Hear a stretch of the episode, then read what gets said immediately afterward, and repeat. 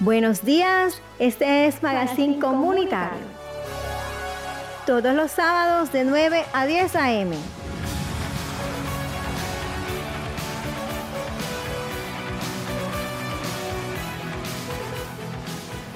Hola, buenos días. Este es Magazine Comunitario de Caribe Radio en los 89.6 del FM.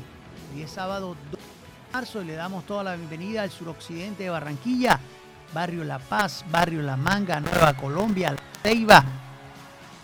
Y estos son los titulares.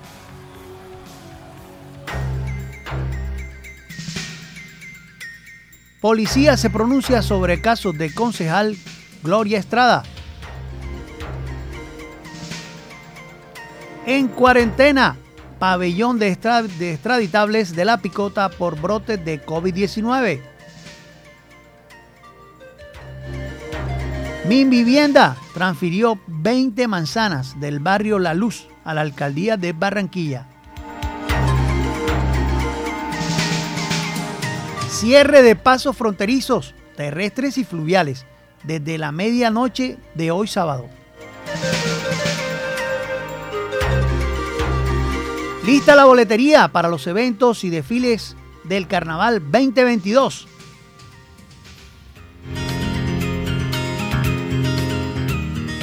Quedé satisfecho con la seriedad del equipo, expresó Juan Cruz en Deportes en Junior.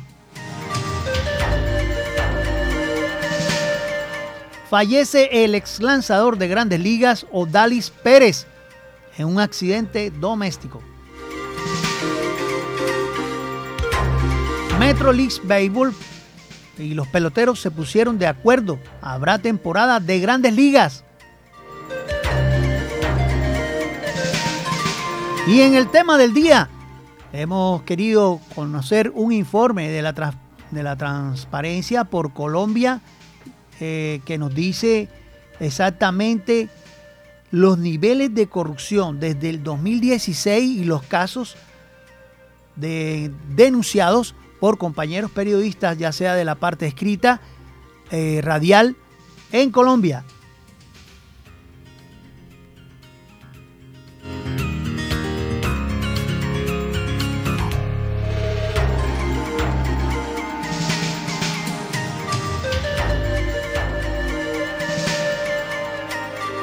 Policía se pronuncia sobre caso de concejal Gloria Estrada. El comandante de la Policía Metropolitana de Cartagena rompió hoy su silencio. Eso fue ayer, tras conocerse por la prensa nacional un escándalo por la aparente colocación por parte de policías del kilo de cocaína que presuntamente fue hallado al interior del vehículo donde viajaba la concejal Gloria Estrada su novio y otro amigo. El comandante de la institución general, Nicolás Zapata, dijo que puso esta situación en conocimiento a las autoridades judiciales competentes para que verifiquen la situación descrita y establecer posibles responsabilidades disciplinarias y penales. El comunicado dice, por redes sociales circula información pública abierta en la que se menciona presuntas irregularidades en el marco de un procedimiento de policía relacionado con la incautación del alcaloide en un vehículo que era objeto de verificación en Cartagena.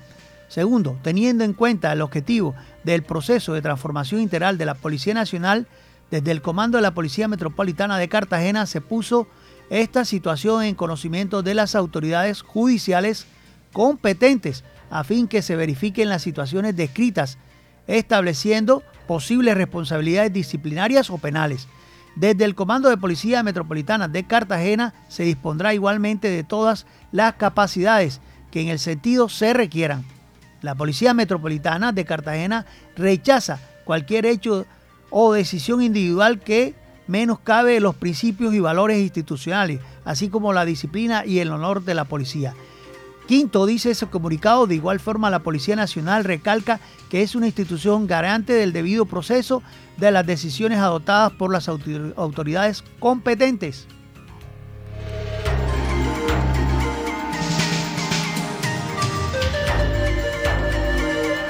Y en Bogotá, cuarentena en pabellón de extraditables de la Picota por brote de COVID-19.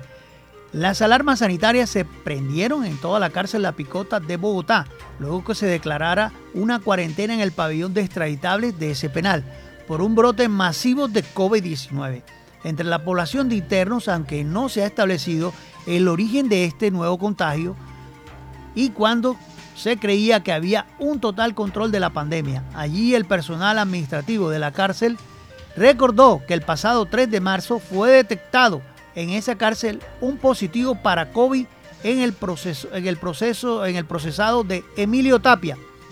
Como se ha confirmado, Tapia, procesado por corrupción, fue trasladado a la cárcel de Ibagué dentro de los movimientos de prisión de varios internos a raíz del escándalo de los paseos a la calle del condenado también por corrupción Carlos Matos Barrero. Por tanto, para prevenir un brote que alcance todo el penal, se solicitó a la Secretaría de Salud del Distrito de Bogotá para que tome pruebas, pruebas a los internos que permanecen en el pabellón de unidades especiales y el patio de extraditables.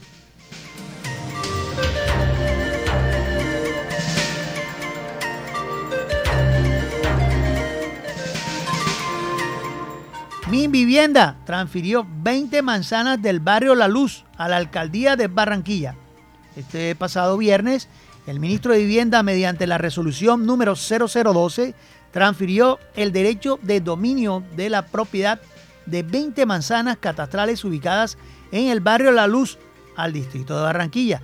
Esta es una gran noticia para las familias barranquilleras ya que se acercan 500 hogares, más cerca de más o menos 500 hogares que habitan en estos sectores podrán legalizar la tenencia de su terreno solicitado a titulación de su predio. La transparencia de, la transferencia de terreno se, se, realiza por un área más o menos de 56.822 metros cuadrados y está ubicado justamente donde actualmente viven estos cientos de familias, afirmó el señor Felipe Walter, director del sistema habitacional del Ministerio de Vivienda con esta transparencia o esta transferencia, mejor cerca de 500 predios entrarán en proceso de titulación con apoyo del grupo técnico del ministro de Vivienda, fomentado de esta, de esta manera la formalización de la vivienda y seguridad de la tenencia en la capital del Atlántico. El burgomaestre expresó que con este paso lograremos que más familias accedan también a otras ayudas que otorga el gobierno del presidente Iván Duque y puedan contar con una vivienda digna al tener un previo legalmente titulado.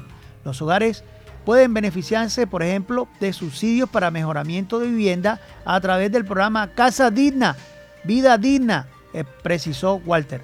Además, durante esta jornada, el Ministerio de Vivienda, a través del Grupo de Titulación y Saneamiento Predial, también transfirió a título gratuito al Distrito de Barranquilla 143 zonas de uso público, una zona verde de 131 zonas vehiculares, 11 vías peatonales que contemplan más o menos 228.282 metros cuadrados ubicados en la urbanización Simón Bolívar.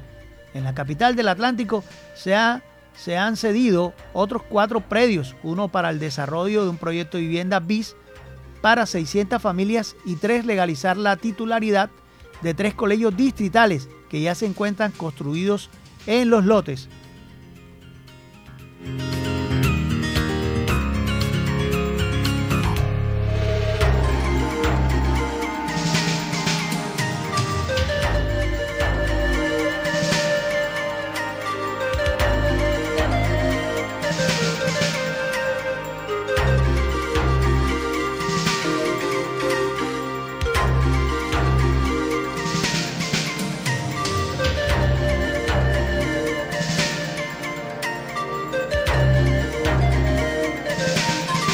Cierre de pasos fronterizos terrestres y fluviales desde la medianoche de hoy.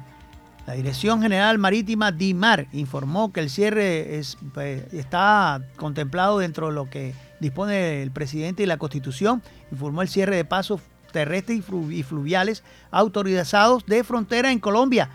Será desde las la medianoche, desde hoy sábado, hasta las 11 y 59 del 13 de marzo del 2022 a través de sus capitales, sus capitanías fluviales en Leticia, Puerto Carreño, Inírida, Arauca, Puerto Leguízamo informó el gremio fluvial y comunidad en general de la, la, que, la que la medida incluye controles migratorios en los puestos terrestres y fluviales fronterizos. Asimismo, se exceptúan de la restricción los tránsitos que deben realizarse para ejercer el derecho al voto por razones del caso fortuito o fuerza mayor. Más de 3.000 hombres realizan despliegue en el Caribe colombiano para realizar el control permanente de las 839 mesas de votación, donde más de 258.000 personas podrán asistir este domingo 13 de marzo a ejercer libremente a su derecho al voto.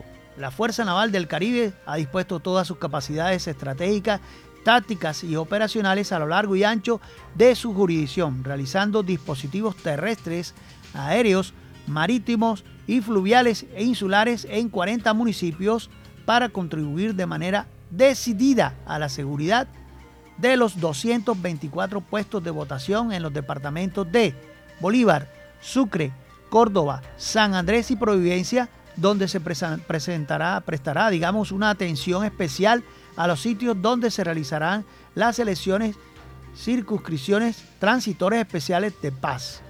En la sub en la subregión de los Montes de María, a la vez realizar el acompañamiento de a las embarcaciones donde se movilizarán los delegados y el material electoral hacia la zona insular con unidades de guardacostas.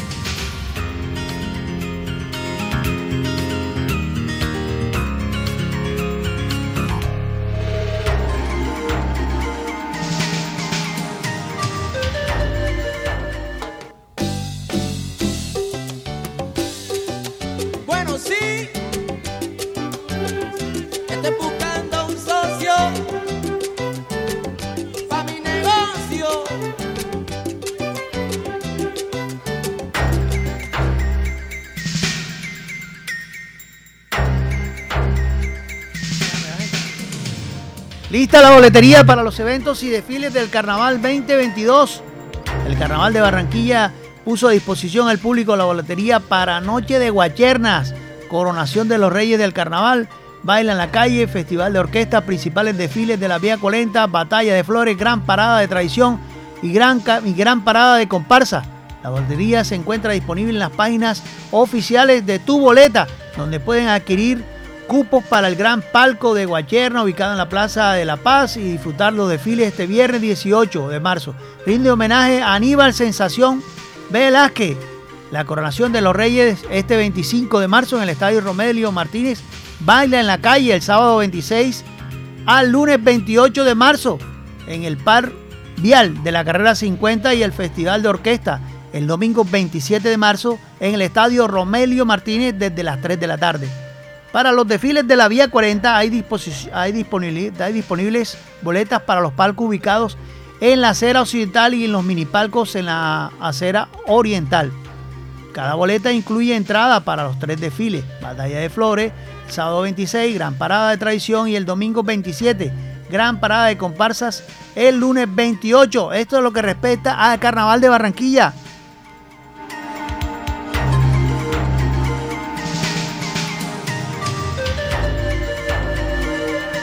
Y en deportes, quedé satisfecho con la seriedad del equipo, expresó Juan Cruz Real.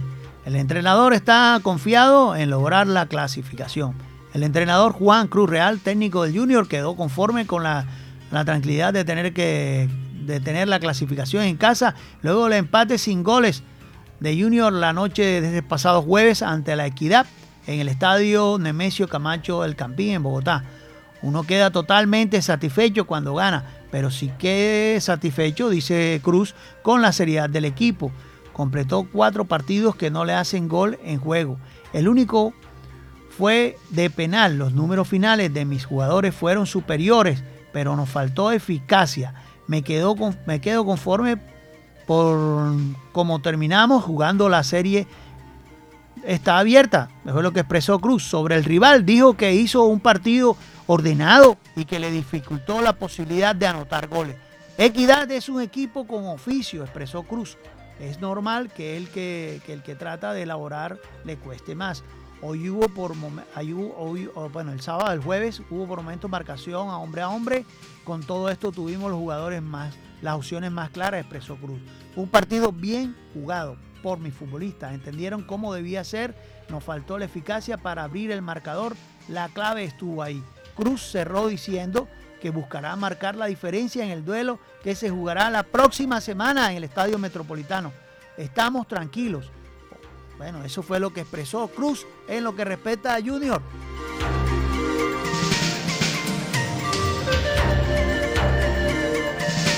Tenemos una noticia que, pues, los que los vieron lanzar, vieron que era un buen lanzador, estuvo en los Dodgers de Los Ángeles, eh, fallece el ex lanzador de grandes ligas, Odalis Pérez, en un accidente doméstico.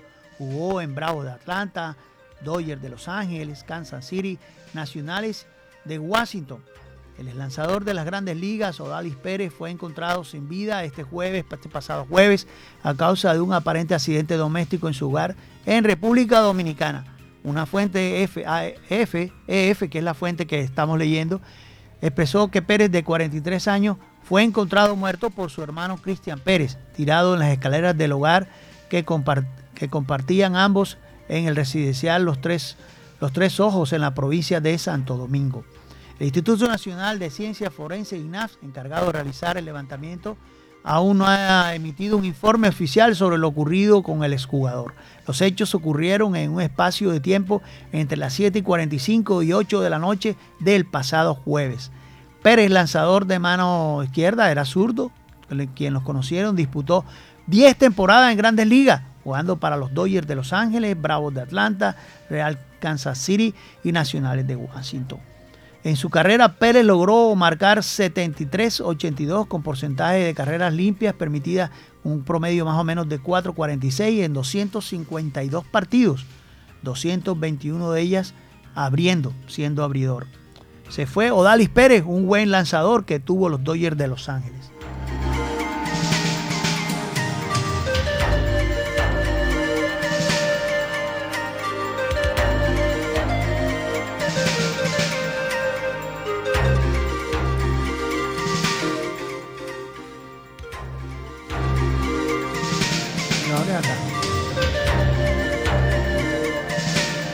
Áurea Zapata.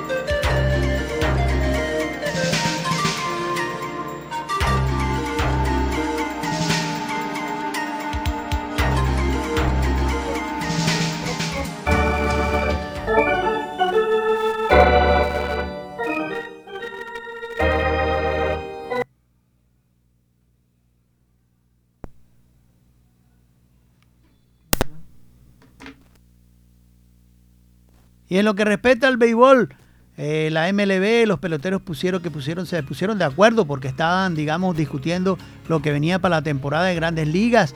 Eh, habrá béisbol en la apertura del inicio del 7 de abril, habrá el béisbol de grandes ligas en el 2022. Así se dio a conocer luego de que el sindicato de peloteros, que era lo que se discutía, y los representantes de las ligas mayores alcanzaran un acuerdo la tarde de este pasado jueves. Así lo reportó la cadena I, eh, pues ESPN, que es la fuente que estoy tomando, que señaló que el acuerdo deberá ser confirmado por los dueños en las próximas horas. La oficina de comisionado de las grandes ligas del béisbol estadounidense y su asociación de jugadores se pusieron de acuerdo el jueves en la firma de un nuevo acuerdo laboral colectivo que permitirá celebrar una temporada completa en el 2022, dijo el medio. Dentro del acuerdo final se establece como día inaugural tentativo el 7 de abril. Además, doble programaciones en nueve entradas para recuperar el tiempo. No habrá más reglas de, corredor en segunda, eh, en, segunda en, segunda en entradas extras y el uso del bateador designado universal, es decir, en Liga Americana y Liga Nacional. La aprobación de los propietarios, que es una mera formalidad, daría por finalizado el cierre patronal declarado por los propietarios de equipos en las primeras horas del pasado 2 de diciembre, después que concluyó el convenio anterior, aunque no tendrá que reportarse inmediatamente a los entrenamientos primaverales. Los jugadores que, que quieran podrán hacerlo desde el viernes voluntariamente, añadió la cadena deportiva. De esta manera los peloteros y dueños lograron un nuevo pacto colectivo que garantiza la práctica del béisbol a nivel profesional. Eso es lo que respecta al béisbol de grandes ligas.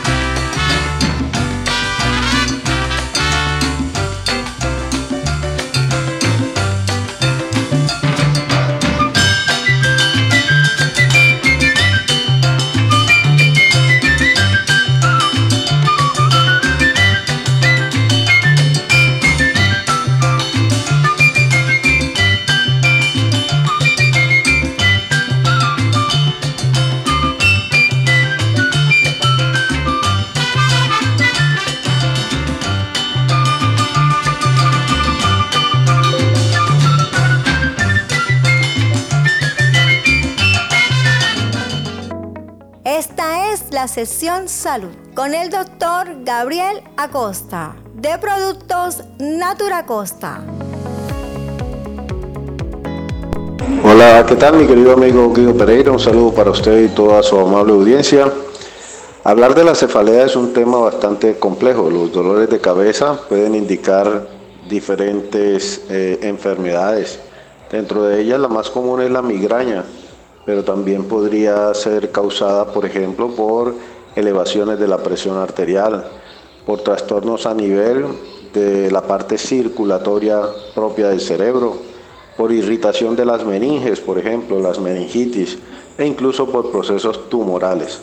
Entonces hay que saber muy bien o determinar muy bien mediante un buen examen físico y análisis de laboratorio qué es lo que está causando el dolor de cabeza en la persona. Para, los dolores de cabeza, en Natura Costa tenemos productos como el Dolonat y el Migradal, pero repito, lo ideal es hacer una buena valorización. Que tengan un muy buen día. Seguimos en Magazine Comunitario Caribe Radio en los 89.6. Hoy hemos querido darle, darle una, digamos, en el tema del día, hemos querido tomar algunas imágenes que nos llegan de, redes sociales, donde es, muy triste saber que en los, digamos, en otros países, no, no Colombia, pues ya, pues igual se está haciendo la votación, que es lo legal, ¿no? Eh, se hace la votación primero en los consulados a nivel internacional y hemos visto una denuncia por una persona que en redes sociales y en el chat de nosotros los comunicadores del Caribe, en donde pues la persona se queja de que su esposo cuando fue a votar, oh sorpresa, oh sorpresa, que ya él ya había votado. Esto fue lo que nos dijo la señora. 9 de marzo del 2022. Vinimos a las 11 de la mañana al consulado de Montreal a depositar el voto. Y resulta que el voto de José Ángel apareció como que ya lo hubieran hecho. Es decir, ya votaron por él. Tratamos de solucionar el problema. Se llevaron la cédula para un lado, para el otro, verificaron, hicieron aquí allá. La cónsul hizo su trabajo, hablaron con la registraduría en Colombia y la representante de la registraduría lo único que nos dice es no se puede hacer nada porque fue un error del jurado. Eso no se justifica. No se justifica que simplemente nos digan es un, un, error del jurado y la cosa se quede así. Es decir, votan por uno y no hay nada que hacer, simplemente votaron y se acabó. Entonces yo pienso que si la corrupción sigue y se extiende hasta el exterior del país, no hay cómo cambiar a Colombia. ¿Qué país? No tenemos nunca cómo cambiar a Colombia. Estamos en Canadá. Estamos en Canadá y aún así sigue la situación. Entonces, colombianos, mucho cuidado. En el exterior votamos a conciencia. En el exterior votamos porque sabemos que Colombia necesita un cambio, pero de esta manera no se pueden lograr las cosas. Bueno, mucha atención. Gracias. Es la denuncia que nos llega de esta señora en Montreal, Canadá, que nos hace la, la denuncia. Y hoy como el tema del día es la palabra corrupción, hemos querido invitar a una señora que se llama Nicolasa Acuña. Ella es docente catedrática del Colegio Normal Hacienda. Lleva más de 10 años, más de 15 años diría yo, ejerciendo esa labor como docente y nos trae su, bueno, como semántica de la Universidad del Norte, de la Universidad del Atlántico, ella nos va a descomponer la palabra corrupción. Es importante saber qué significa la palabra corrupción y después hablaremos qué arraigo tiene esa palabra en nosotros los colombianos. Buenos días, señora Nicolás Acuña para Magazine Comunitario de Bocaribe Radio en los 89.6. La palabra corrupción desde el punto de vista semántico proviene del latín corruptio, que quiere decir quebrar. La terminación ion, que quiere decir acción y efecto.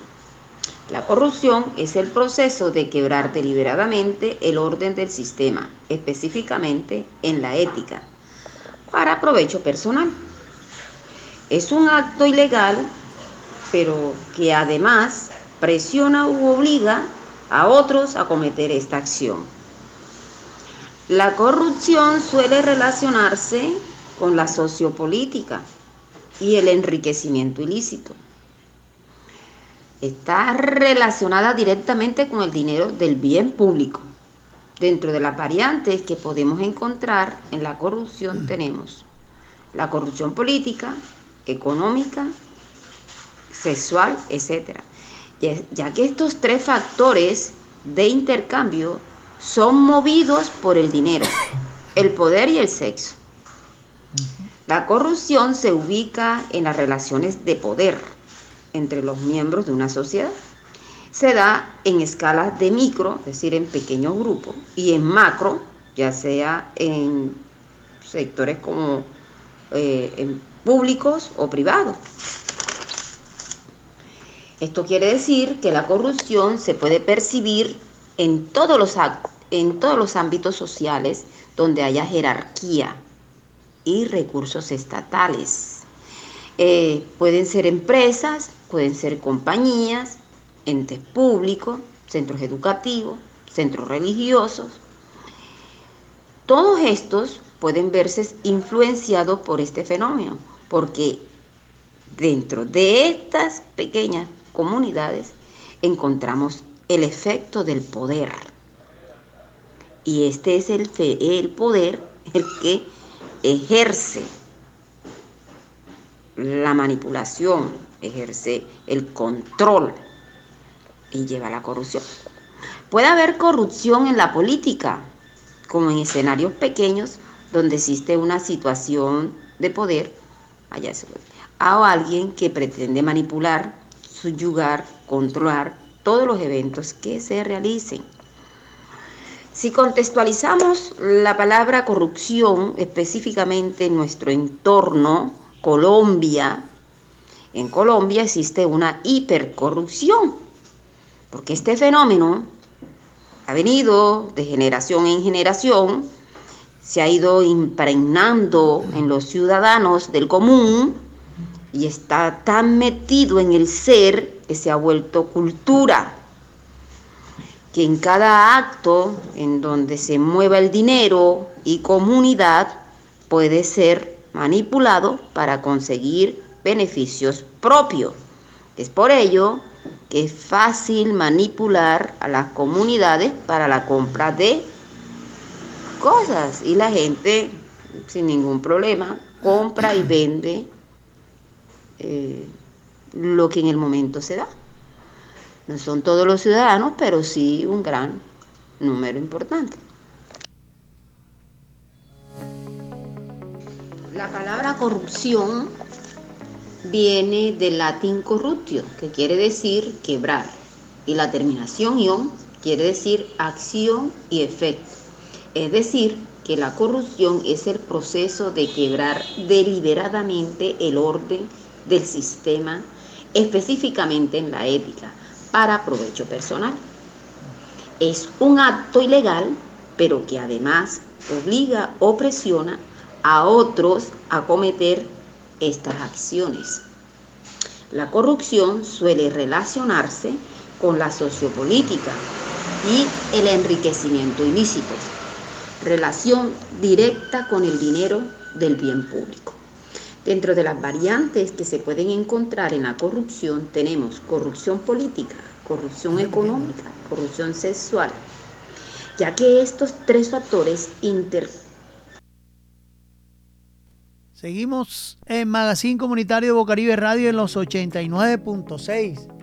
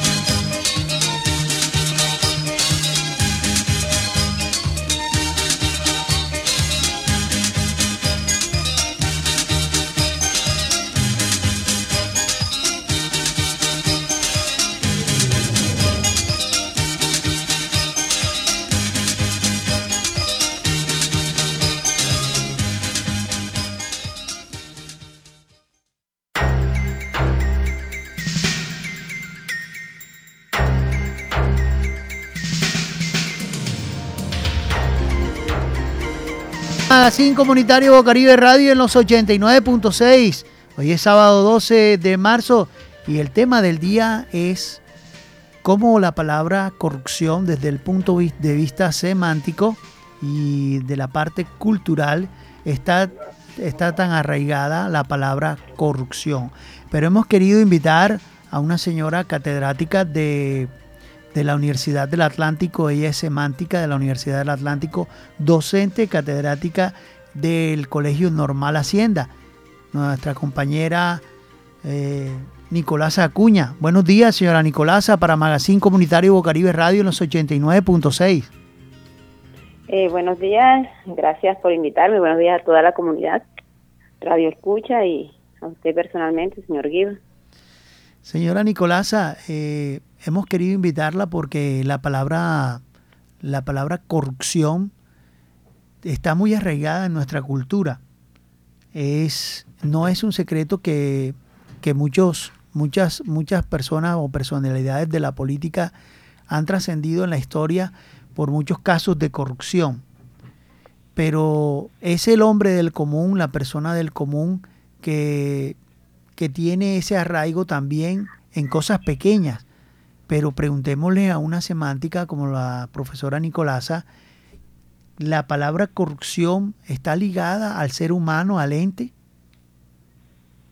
Bueno, eh, no es que esté ligada ni, ni, que haya nacido, que venga en nosotros, sino que la misma evolución de la acción de corrupción se ha impregnado en el ciudadano natural y la vemos tan natural, la corrupción eh, como acto natural, pero sin embargo el individuo la critica, la cuestiona directamente cuando la ve el otro, pero no la está viendo en sí, en sí eh, eh, como ser social. Y la corrupción es un fenómeno, es un, es un fenómeno social, pero que también es político, porque a través de la política es que ha venido corrompiendo a la sociedad y al, y al al ciudadano de a pie que le llamamos, al ciudadano común y corriente. Lo vemos tan natural y es un acto de ética, es una eh, eh, es la ética individual o del ser humano, del ciudadano, el que la que se ha visto afectada. Entonces es un ¿qué, qué es la corrupción? La corrupción es es otra cosa que un acto ilegal que hace un individuo para un beneficio propio pero ese acto no es ilegal, no es de él, es un acto de que se hace, es una acción que, que es del sistema social, pero que se hace con la intención de beneficiarse particularmente.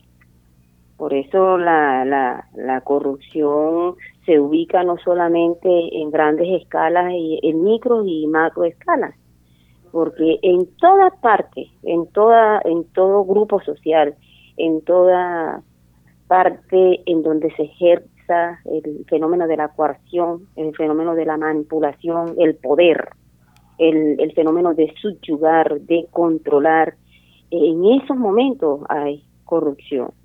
Entonces, ¿por qué es social y por qué nosotros, en el caso de nosotros, los colombianos específicamente, para no meternos en otros escenarios? Eh, en, todas las partes, o en todo lugar, o en toda pequeña comunidad en donde se ejerza el efecto del poder, ahí puede haber, puede verse influenciado por el fenómeno de la corrupción. O sea que se puede decir, disculpe profesora, se puede decir que es un acto de corrupción de la persona de a pie que, que problemas con, con problemas de, digamos, de necesidad, porque ellos lo ven, la persona del común lo ve como una necesidad vender el voto. Es un acto de corrupción fuerte, pero está ligado, como dice un amigo, con problemas de estómago, es decir, de hambre. De hambre por, por, por el día por el día a día y ver la oportunidad que en un momento como estos, el acto de vender el voto está tan arraigado al, al, al, común de la persona que, lo ve normal, ¿verdad? Él lo ve normal, pero él no se está dando cuenta que él está, está manipulado, está manipulado por el otro, porque es que el otro sí lo hace de manera consciente utilizando la necesidad de él. Correcto. De manera, de manera consciente para el beneficio propio, utilizando al individuo de a pie que está pasando por un momento y que es vulnerable, que puede ser manipulado. Entonces, como él es, él es vulnerable porque tiene una necesidad de estómago, tiene una necesidad inmediata, entonces el otro lo estudia, lo analiza y, lo manipula y saca provecho de eso. Correcto, correcto de, desde esa manera. Por eso es que es, este es un delito. Por eso es que es un delito, porque es un acto de mala fe contra el otro y de carácter ético moral que se hace de manera consciente en beneficio particular. Es hacerle daño al otro sin dolor, sin pena, sin remordimiento. Y es por eso que es penalizado, porque es un acto consciente de hacerle daño al otro, a un grupo social, para un, a un, a un común para un beneficio particular. De ahí es que se viene el cuestionamiento de la corrupción. Y la parte cultural, la parte cultural la analizamos de una, de una forma etimológica porque tenemos una idiosincrasia de alegría, de, de, siempre estar sonrientes, de tomarle folclore a la vida. Ese aplazamiento de los carnavales, yo pienso que tuvo otro orden cultural dentro de la, dentro de la, digamos, dentro de lo que se venía de la política, porque, digamos, si se aplaza ese carnaval, ¿verdad? Está latente el folclore, las ganas de cultura, pero es cultural también las ganas de, de, de, de pasarla bien, de tener los 100 en el bolsillo y para adelante, ¿verdad? Y se solucionó el día o se solucionó los dos, tres días de comida. Porque es que nosotros, los costeños, voy a decir nosotros porque hablo también desde mi ser costeño, eh, lo vemos natural, es que se ha impregnado, eh, la cuestión es que el fenómeno de la corrupción se ha impregnado tanto en nosotros que lo vemos natural. No pasa nada, es normal, es normal ser corrupto, y pero yo, yo soy, soy corrupto, mi vecino es corrupto, es normal, pero entonces criticamos al que está representando al al que está representando a nosotros en el gobierno, porque él no solamente es corrupto, yo también soy corrupta, mi compañero y mi vecino es corrupto, ¿cuánto soy corrupto? Por ejemplo, y es una cuestión de dinero también relacionada con el dinero, porque es que si yo tengo 20 mil pesos y tengo que comprar 10 mil pesos de queso, pero también necesito comprar un video, voy y compro el, el CD pirata. Mm, ¿Mm? Sí, claro. Eh, eh, compro, compro el disco de moda pirata. Ahí estoy haciendo yo corrupta Por ejemplo, cuando yo tengo que comprar el mercado, pero dejo de pagar el servicio público, entonces me robo la luz. Sí. Y natural, el vecino, veo que yo me estoy robando la luz, no dice nada, y es natural. Sí. En esos actos tan sencillos, tan cotidianos, soy, estoy siendo corrupta. Por ejemplo, cuando yo no pago el impuesto predial, no, y yo porque voy a pagar el impuesto predial, esto es del gobierno, y soy consciente, mi manera consciente sabe que debo hacerlo, y no lo hago de manera consciente, no me da la gana. En ese momento también estoy haciendo corrupto. Por ejemplo, cuando yo utilizo, hay una, hay algo cotidiano que está, que está por ahí. Por ejemplo, cuando yo utilizo el seguro de accidente de otra persona. Sí. Y sí. yo lo utilizo porque lo necesito, porque no tengo el dinero. Yo soy consciente de eso y estoy permitiendo que estos entes hagan uso de eso. Entonces yo estoy, yo, yo patrocino con mi actitud al otro a ser corrupto, pero yo también estoy siendo corrupto. ¿Cómo lo hago? Cuando yo este, suplanto a una persona, Correcto. o por ejemplo, cuando hace, eh, cuando dicen, pero yo no he cogido esa línea telefónica, ¿cuándo? Yo no he hecho eso, pero fue que alguien sí lo hizo, cogió la fotocopia de mi cédula Sí. y me suplantó en mi documento y sacó una línea telefónica a nombre mío. Yo, ahí estamos siendo corruptos Claro que sí. e inmediatamente. Son cuestiones cotidianas que la estamos viendo a diario, no estamos. ¿Por qué? Porque no, no somos conscientes del, del, del, del- de, de, de la catástrofe que genera la corrupción y ya es natural en nosotros. Por ejemplo, cuando yo estoy viendo algo y me quedo callado, ah, no, eso no es problema mío, eso, no, eso somos nosotros costeños. Sí. Yo no sí. me voy a meter en ese problema. Ese problema es de ella, que ve a ver cómo responde ella. Ahí estamos nosotros Omisión. siendo corruptos también, Claro, porque ayer, claro. en callar, omitir, o, omi- eh, entonces, o también somos corruptos cuando vamos al banco y vemos que otra persona eh, tiene un puesto primero que nosotros y yo llego y le llevo la manzanita a la secretaria para que me llame a mí. Así es, así es. Eso es tan sencillo como eso. O por ejemplo, caso a mí me pasó que me dijeron, le ofrezco tanto para que me consiga un cupo. Eh, cuando yo también ofrezco dinero para conseguir un beneficio propio, sin tener en cuenta que hay una lista de gente que está esperando para sacar su solicitud. En ese momento estoy siendo corrupta, Así pero es. también estoy promoviendo la corrupción para un beneficio particular, es decir, para el mío. Y así podemos ir mirando eh, cositas sencillas en nuestra cotidianidad, en nuestro entorno, en nuestra en, en nuestro colegio, en, en los hospitales. Eh, es decir, son actos de mala fe. Eso es un acto de mala fe y de falta de ética y de moral. Que yo por beneficio mío, yo por salir rápido, por hacer las cosas, no me da, no me da dolor, no me da pena, no siento el dolor ajeno, no me da remordimiento y eso es corrupción y es por eso que es penalizado Así es, así porque es. un, porque es un acto consciente de hacerle daño al otro por el beneficio propio. Así es, gracias profesora Nicolasa por ese aporte a Magazine Comunitario de Bocaribe Radio. Gracias por su tiempo y disculpe la hora, la llamada. Gracias, muy amable. Gracias Bocaribe por tenerme en cuenta. Gracias. Gracias a la comunidad por escucharme. Gracias.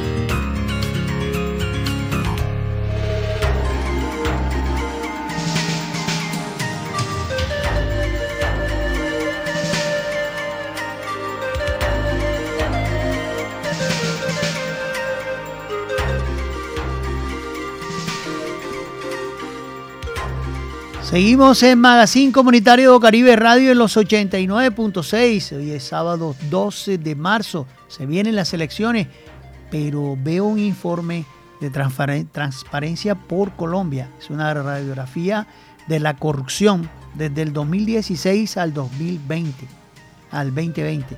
El avance de la corrupción en el país es dramático, dice ese informe. En Bogotá, diciembre 2 del 2021, el monitor ciudadano de la corrupción de Transparencia por Colombia identificó y se sistematizó 967 hechos de corrupción reportados en 2026 notas de prensa escrita entre el 2016 y el 2020. De acuerdo con estos datos, el 73% de los hechos afecta a entidades de la rama ejecutiva. De acuerdo con la información disponible, se vieron comprometidos 92.777 billones de pesos en hechos de corrupción. Se perdieron 13 billones 67 de pesos en recuperación. Eh, se recuperaron más o menos 4 millones 94 billones de pesos. Los principales víctimas de la corrupción, ¿quiénes son? Son niños, niñas y adolescentes. Y, seguidos por los estudiantes y la población en condición de vulnerabilidad socioeconómica. El 9 de diciembre se conmemora el Día Internacional de la Lucha contra la Corrupción. Un momento para que recordemos la gravedad de esta problemática y revisemos qué debemos hacer ante el, dramático avance de la corrupción en nuestro país. Como antesala a esta conmemoración internacional, Transparencia por Colombia presenta su informe. Así se mueve la corrupción, radiografía de los hechos, corrupción de Colombia en el 2010, 2016 al 2020. Este informe es fundamental en el trabajo del periodismo que narra día a día cómo suceden los hechos de corrupción, cuál es el panorama general, el Monitor Ciudadano de la Corrupción de Transparencia por Colombia realizó una labor de identificación, sistematización y análisis de los hechos de corrupción reportados en 25 medios de comunicación durante el periodo 2016 al 2020. El ejercicio arrojó un total de 967 hechos concretos de corrupción reportados en 2026 notas de prensa. Este tipo de corrupción fue la que más renuente, más recurrente la corrupción administrativa se presentó en el 44% de los casos. La mayoría de estos casos tienen que ver con los procesos de contratación pública, qué tristeza, asociados a prácticas como el, direccionamiento irregular de contratos y el pago de servicios no entregados. Le sigue la prestación de servicios de seguridad, que incluye acciones como la venta de información, reservada y eh, armas por miembros de las fuerzas militares y policiales. Y en tercer lugar, la corrupción en permisos de construcción, expedición de cédulas falsas, evasión de impuestos, irregularidades en licencias ambientales o transporte de fauna. La corrupción política se identificó en el 27% de los reportes.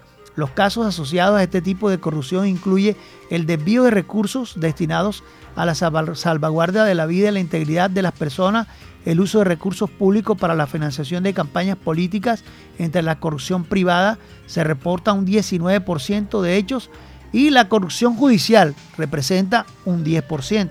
Se puede encontrar casos asociados a cada tipo de corrupción en el informe completo donde al analizar los sectores en los cuales se presenta la corrupción se identifican que el 62% de los hechos que se, concentran en seis sectores, el 21% del sector defensa, el 11% en el sector judicial y el 30% de los casos en los sectores de educación, ciencia y tecnología de vivienda y ordenamiento territorial y servicios públicos de salud y de transporte.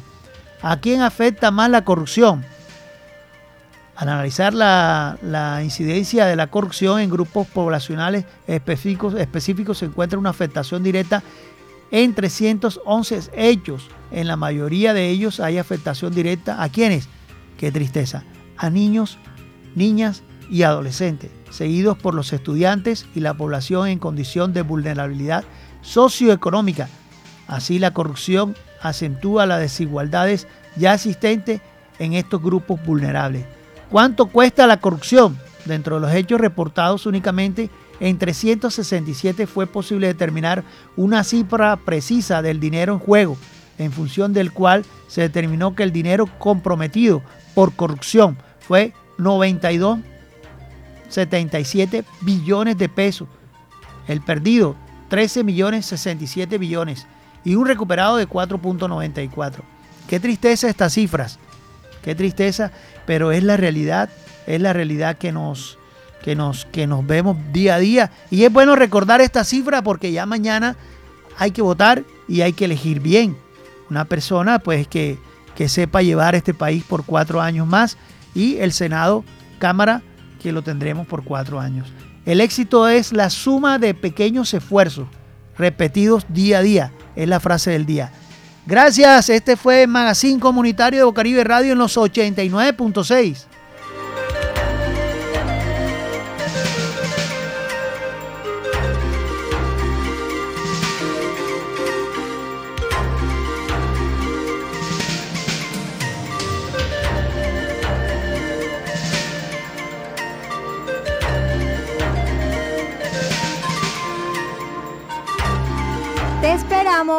el próximo sábado.